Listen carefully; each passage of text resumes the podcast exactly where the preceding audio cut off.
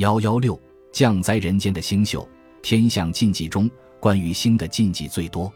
许多星宿在汉族民间都有另外一个民俗化的名字，如摩羯又叫克星，彗星又叫妖星或扫帚星，流星又叫王星等。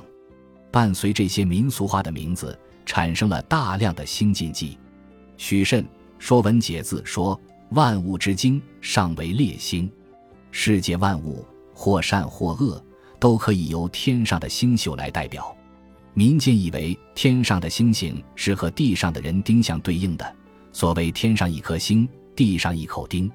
天上有一颗星星陨落，地上便有一人死亡。若陨落的是颗亮星，就以为将有大将、名人死亡，甚至肇事使皇帝驾崩、国家有难等等。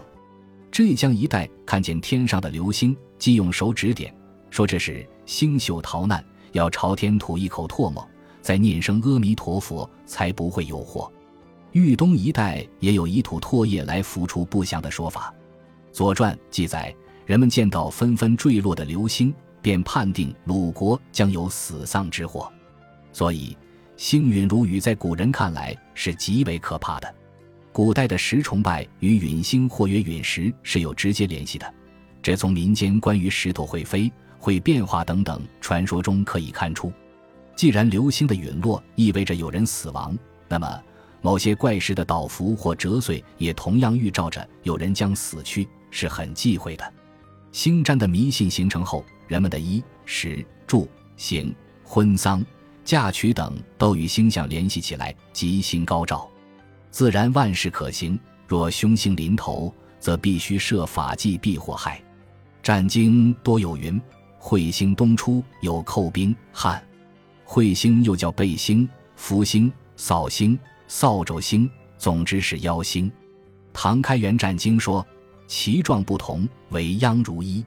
期不过三月，必有破国乱军，便死其孤，余殃不尽，当为饥旱疾疲之灾。”《汉书·天文志》记载，始皇之时，十五年间彗星四见，结果是连年征战，死人如乱麻。不久，秦遂已亡。彗星出现在不同的方位，还被认为预示着不同的灾异。《春秋运斗书·引古微书》说：“彗星在东方出现，将军谋亡；在西方出现，羌胡叛中国；在南方出现，天下兵起；在北方出现，夷狄内侵。”彗星扫过某些主要的星空或星球，也被认为是预示着灾异，如《后汉书》。天文志记载，彗星入太微，天下易主；彗星犯章，为兵丧。那么，彗星袭月，显然更是不祥之兆。当彗星出现时，人间应该赶紧停止宫殿房屋的建造，终止行军打仗的活动，取消歌舞娱乐的行为，甚至连赌博、猜衣、姓氏等都应暂停。若有冲撞，那么大至社会动乱。小至个人病亡都会随即降临，这些忌讳又衍生出一些其他的禁忌，其中最明显的是“扫帚星”一词在长期的使用过程当中，演为惹事招祸者的代名词。古代小说、戏剧里常见骂那些闯祸者为“扫帚星”的记载，而有以骂妇女为“扫帚星”者为多。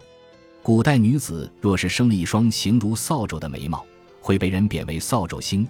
成为被人讥笑的一条罪状，《战国策·魏策》记载，安令国的大使唐雎对威胁他的亲王说：“夫专诸之次王僚也，彗星袭月；聂政之次韩魁也，白虹贯日；要离之次庆忌也，苍鹰击于殿上。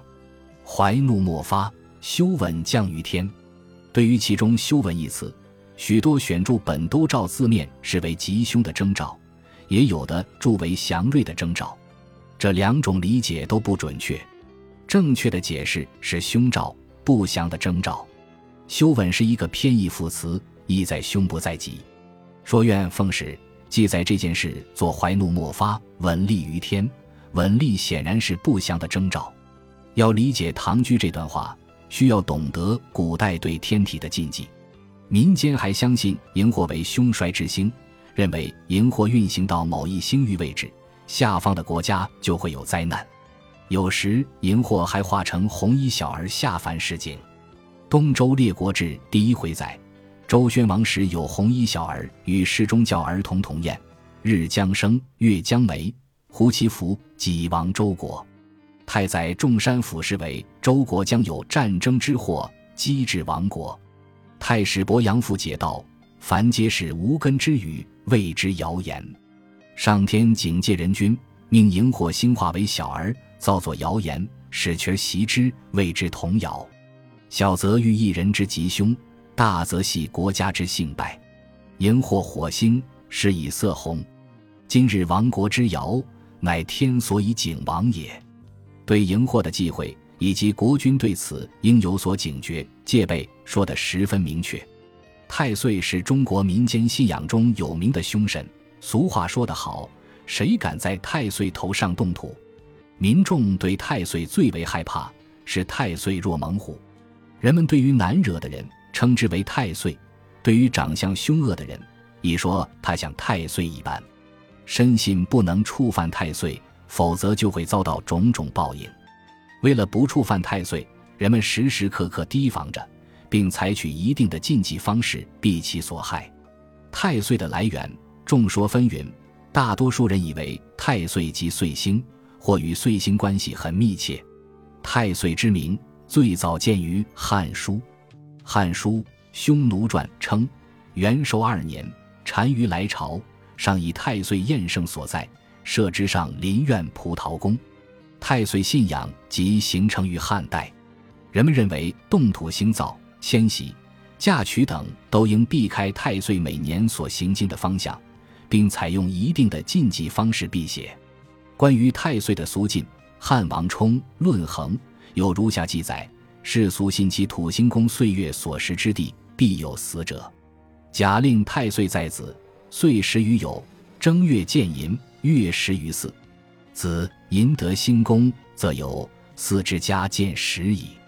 见时之家，坐其宴盛，以五行之物悬金木水火。假令岁月时西家，西方悬金；岁月时东家，东家悬炭。设祭祀以除其凶，火空王喜以辟其殃。以喜不避岁月，岁月恶其不避己之冲位，怒之也。世俗信，其功。以喜祭祀、丧葬、行坐、入关、嫁娶，不择吉日，不避岁月，触鬼逢神，忌时相害，故了病生祸，图劫入罪，至于死亡，单家灭门，皆不重慎，犯出忌讳之所致也。汉以后，这一信仰影响很大，当然也有人不信邪。宋太祖赵匡胤就是其中的一位。宋初大兴修大宅。司天监因西北角与岁星方向相对，禁止动土。太祖巡视，问明缘由，大怒，说：“东家之西，即是西家之东。如若两家同时星座，太岁将危害哪一家？”司天监官员不能回答，只好动工兴造。像宋太祖这样的人毕竟甚少，当时的民间百姓、达官贵人仍然敬奉太岁，庙祠中的太岁以人神化。人们兴造土木，都避开太岁所在方向。太岁至元代得到最高统治者承认，从元成宗开始，将太岁与太阳、火星、土星同祭于司天台，同时没有星座，又祭太岁于太史院。明代从太祖初年开始，即设专坛祭祀太岁，不仅兴造、迁徙、婚嫁，就是妇女分娩也要避开太岁。月令广义。遂令二中称太岁者，一岁之尊祖。凡吉事物冲之，凶事勿犯之。凡修造方向等事，尤宜慎避。又如生产，最忌向太岁方坐，又忌于太岁方清会水及埋衣包之类。妇女分娩要避开太岁方向而坐，所用之水及包衣的处理也要避开太岁方向。太岁作为星宿神灵中的凶神，谁若触犯了他，在它运行的方向上动土兴造房屋、迁徙、嫁娶、产育，就会遭到报应。因此，人们对这样的凶神只好礼拜，讨好太岁，并予以禁忌。正因为他的凶恶，至今日民间仍然广泛信仰。